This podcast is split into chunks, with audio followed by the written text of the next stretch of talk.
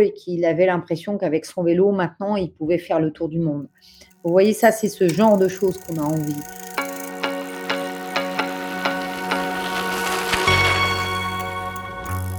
Depuis la crise économique de 2008, toutes les études indiquent depuis une dégradation générale des conditions de vie et d'emploi et un accroissement des inégalités défavorables aux populations qui étaient déjà les plus fragiles et les plus exposées à la précarité.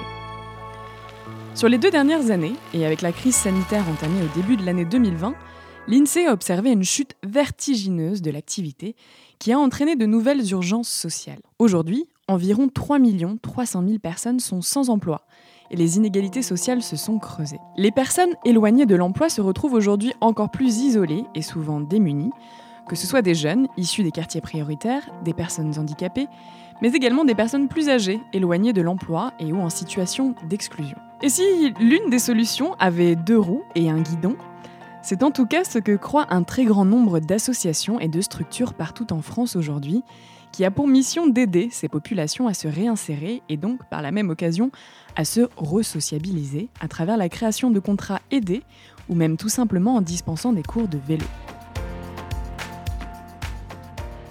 Le coup de pouce vélo, lancé par le ministère de la Transition écologique et solidaire en partenariat avec la Fédération des usagers de la bicyclette, a permis aux particuliers de faire réparer leur vélo avec une aide de l'État à hauteur de 50 euros et a mis en avant la profession de mécanicien cycle et le besoin de former de nouveaux professionnels. Avec l'essor phénoménal du vélo et sa pratique depuis deux ans, les chantiers d'insertion se sont multipliés à travers la France pour créer un véritable cercle vertueux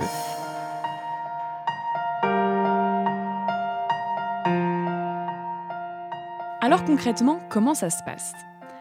L'insertion par l'activité économique, IAE, permet aux personnes les plus éloignées de l'emploi, en raison de difficultés sociales et professionnelles particulières, âge, état de santé, précarité, de bénéficier d'un accompagnement renforcé qui doit faciliter leur insertion sociale et professionnelle par le biais de contrats de travail spécifiques. La France comptait 3843 structures de l'insertion par l'activité économique fin 2019. Ces structures spécialisées, comme les ateliers et chantiers d'insertion, les associations intermédiaires, les entreprises d'insertion ou les entreprises de travail temporaire d'insertion, signent des conventions avec l'État qui leur permettent d'accueillir et d'accompagner ces travailleurs. Il en existe dans tous les domaines, maraîchage bio, bâtiments, entretien d'espaces verts. Mais il y a un secteur qui est particulièrement plébiscité car extrêmement porteur, la mécanique cycle et plus globalement les nouveaux métiers liés au vélo. Solicycle est un projet d'économie sociale et solidaire porté par l'association Études et Chantiers Île-de-France qui promeut la mobilité pour tous et toutes en favorisant l'inclusion des publics fragiles depuis 2007. Sa directrice, Marion Georges, nous explique leur approche d'avoir une, une, approche euh, globale euh, et systémique euh, des problématiques liées à la fois à la mobilité, mais à la fois également des, des problématiques d'inclusion des, des, publics fragiles et notamment avec une attention particulière pour les, les publics qui vivent en quartier prioritaire, dans les quartiers populaires. Mais comment faire pour bénéficier d'un contrat d'insertion? Est-il destiné à tout le monde? Pour bénéficier d'un contrat d'insertion au sein d'un atelier solicite, il faut ah, c'est très administratif, il faut être éligible à ce type de contrat. Et ça, c'est le conseiller Pôle emploi euh, qui pourra euh, confirmer à la personne si elle est bien éligible à ce type de contrat. Donc, les critères sont des critères euh, très administratifs, donc chômeur longue durée, senior, jeune, travailleur handicapé voilà, c'est très administratif. Euh, au-delà de, ces cases hein, euh, dans lesquelles on, place les personnes, sont des réalités qui évidemment sont extrêmement variées, avec des profils euh, qui, sont, qui sont tous différents. Mais voilà, la porte d'entrée, c'est d'être orienté par un, prescripteur, Pôle emploi ou plan local d'insertion par l'emploi, mission locale, Cap emploi, voilà, qui, qui, oriente les publics vers nous. et comme on est employeur, comme tout employeur, on passe par une phase de recrutement. Donc, on, reçoit les personnes euh, en entretien d'embauche, euh, qui sont euh, évidemment assez différents d'un, des entretiens classiques, puisque si la motivation est un élément clé pour être retenu chez nous, on ne va pas avoir de critères à l'entrée comme les compétences ou la connaissance en mécanique cycle.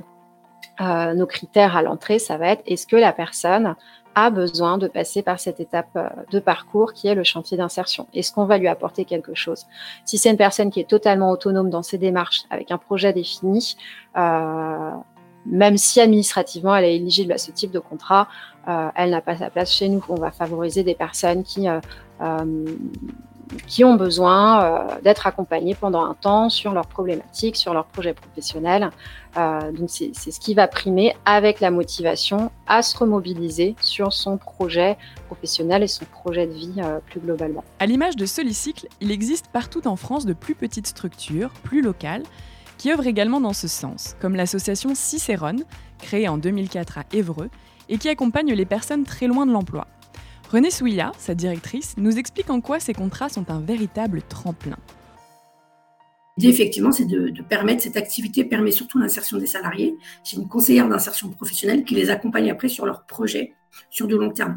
L'idée d'un contrat d'insertion, c'est des contrats de 4 mois à temps partiel, de 110 heures ou 130 heures, euh, qui sont renouvelés tous les 4 mois et le maximum, c'est 2 ans pour l'accompagnement des salariés. Et dans ce temps-là, l'atelier de chantier d'insertion est un tremplin vers une insertion durable. On va lever les freins, problématiques sociales, santé, euh, logement, euh, et euh, de la formation qualifiante en, interne. les salariés ont tous des formations gestes et posture, premier secours. Et après, on va aller sur de la formation qualifiante. J'ai quelques salariés aussi qui sont primo-arrivants ou réfugiés politiques. Et donc là, par exemple, j'en ai six qui sont en cours de français langue étrangère avec une prof sur leur temps de travail, en fait, ils sont payés. Donc voilà. Un tremplin qui s'observe concrètement dans les chiffres, comme nous l'explique André, et qui va d'ailleurs bien au-delà, avec un objectif de resociabilisation. On a fait des statistiques l'année dernière. Il y a 45% de nos salariés qui ont été embauchés en 2020, 45% qui n'avaient pas travaillé entre 5 et 10 ans. On a le public, on peut avoir des très jeunes, mais euh, la moyenne, en général, on a plutôt les seniors qui ont plus de difficultés, forcément. à partir du moment où vous êtes en rupture, vous ne travaillez pas, vous vivez de minima sociaux, il y a des bénéficiaires du RSA aussi, le revenu de solidarité active, forcément, c'est plus difficile d'aller en emploi. Donc, c'est déjà le fait de se lever le matin, venir travailler, avoir un salaire, retrouver une équipe, les bons gestes du quotidien, de la socialisation, c'est magique. Moi, je vois le visage des salariés entre le moment de l'embauche et quelques mois après, euh, voilà, leur visage même, il s'épanouit. Donc, on, ils retrouvent aussi euh, une certaine forme, une dignité aussi. Hein, le fait d'être, euh, d'avoir un salaire, une activité, avoir une place sociale, c'est primordial. Et effectivement, c'est déjà un grand pas de gagner, j'ai envie de vous dire, euh, c'est déjà une victoire. Déjà, euh, le fait de s'insérer, on est vraiment là-dedans, c'est-à-dire de, reprendre déjà le chemin d'une vie quotidienne, parce que je pense que les gens ne se rendent pas compte à quel point certaines personnes sont dans l'anomie au sens de Durkheim, mais vraiment éloignées, éloignées dans la souffrance et qui sont vraiment désocialisées. Et déjà, le fait de retrouver le chemin de l'emploi, de venir à l'heure, moi je suis très attachée, je suis très stricte là-dessus le fait de venir à l'heure travailler, euh, voilà, de prévenir en cas de retard, de, respecter en fait les règles de l'entreprise, euh, c'est déjà une première victoire. Après, c'est bah voilà, il y a des formations qualifiantes, on les accompagne, c'est retrouver un, poste sur du long terme ou une formation qualifiante. Euh, donc, il, y a, des réussites, et comme partout, il y a aussi des échecs. Mais globalement, quand même, c'est le, le, challenge numéro un, effectivement, c'est de les resocialiser. Marion de Solicycle va également dans ce sens et va même plus loin en expliquant que le vélo, en tant que mode de déplacement, est un vrai levier d'insertion. Si on choisit de travailler dans les métiers du vélo, comme je le disais aujourd'hui, c'est vraiment euh, la mécanique, c'est une compétence qui est très recherchée. Hein. le, secteur du vélo est en point boom et euh, malheureusement, il y, a, trop peu de personnes formées, donc on se retrouve avec plus euh, d'offres d'emploi que de demandes. Donc voilà, en termes de débouché à l'emploi, c'est euh, voilà, un très bon, euh, un très bon euh, vecteur d'insertion. Et le vélo est également un levier d'insertion professionnelle, puisque on sait très bien que lorsqu'on est restreint dans ses capacités de mobilité, lorsqu'on a une mobilité qui est réduite, parce que on ne sait pas faire du vélo, on n'a pas le permis, on n'a pas accès au transport en commun, euh, eh bien, il est plus compliqué pour se, rendre au travail, pour, euh, euh, trouver un emploi, pour aller en entretien d'embauche, etc. Donc, le, vélo, en facilitant euh, euh, la mobilité, va être un levier d'insertion, donc notamment dans les, euh, territoires qui sont plus enclavés, où le réseau de transport en commun est, moins dense, notamment pour les personnes qui travaillent en horaire décalé, où il n'y a pas forcément de bus ou, de métro. on sait très bien que le vélo va être très facilitant euh, dans ces cas aussi particuliers euh, pour son insertion sociale et professionnelle. Effectivement, pour les personnes en difficulté, il ne peut y avoir d'insertion sans mobilité. Aujourd'hui en France, 7 millions de personnes en âge de travailler sont confrontées à des difficultés de mobilité au quotidien.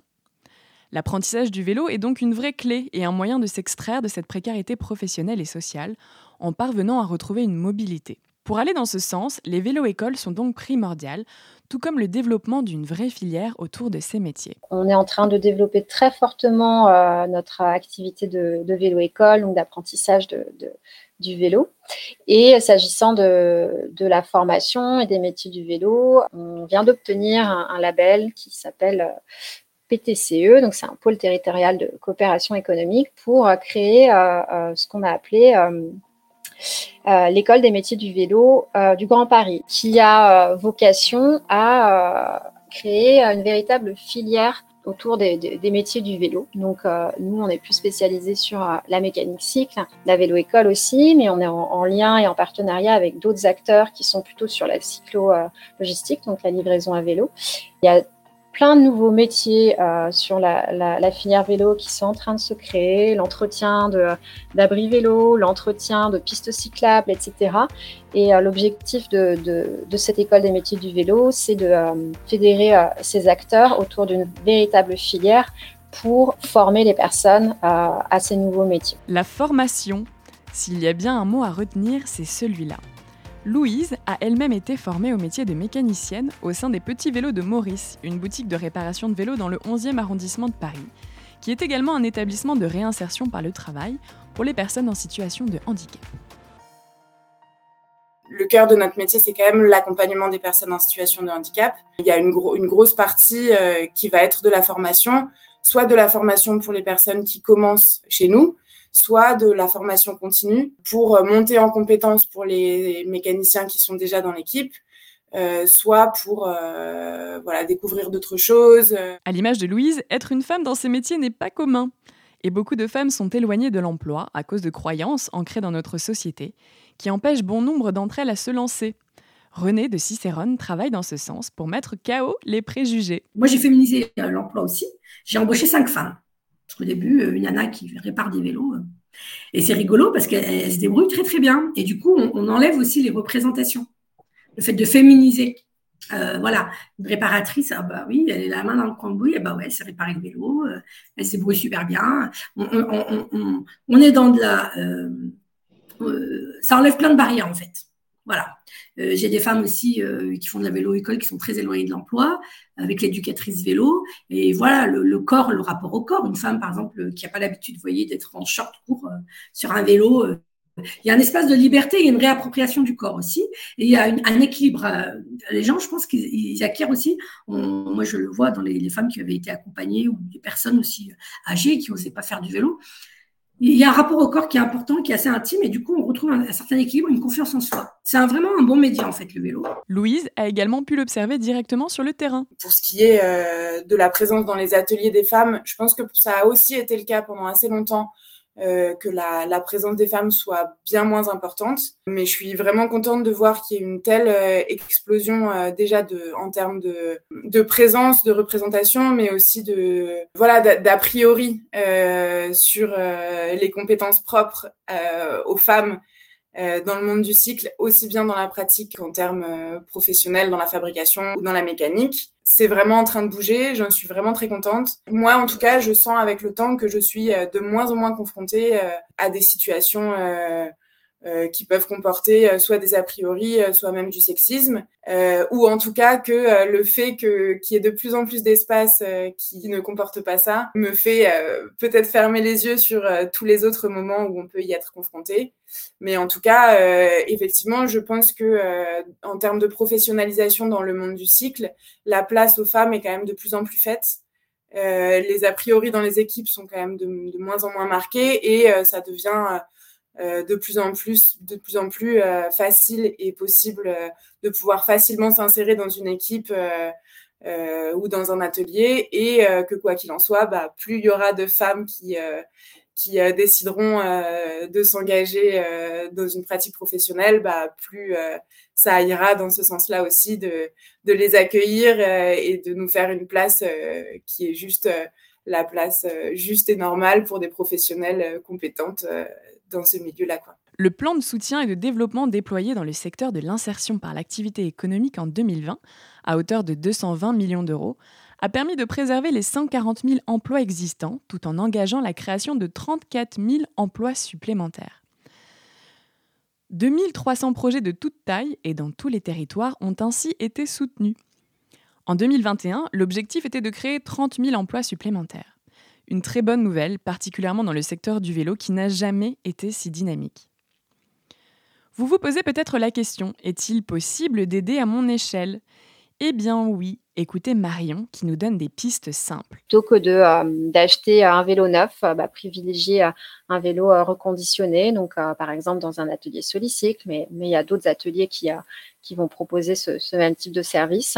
Et plutôt que d'aller dans des grandes enseignes que je ne citerai pas, faire réparer son vélo, bah, nous le confier si, si on n'a pas envie de le faire soi-même, bah, nous confier le vélo. Comme ça, on sait qu'on contribue aussi à une action solidaire qui favorise la formation et, euh, le retour à l'emploi des, personnes euh, éloignées du travail.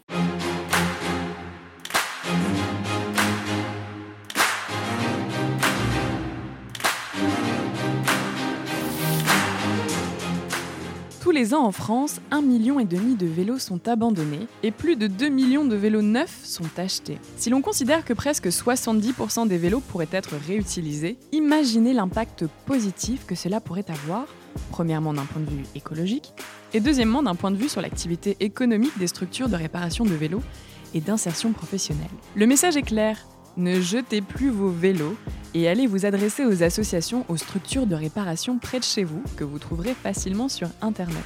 Et si vous êtes intéressé par les métiers en lien avec le cycle, n'hésitez pas à vous rapprocher de votre conseiller Pôle Emploi pour savoir si vous pouvez être éligible à une formation ou à un contrat aidé. Le monde du vélo vous tend les bras. N'attendez plus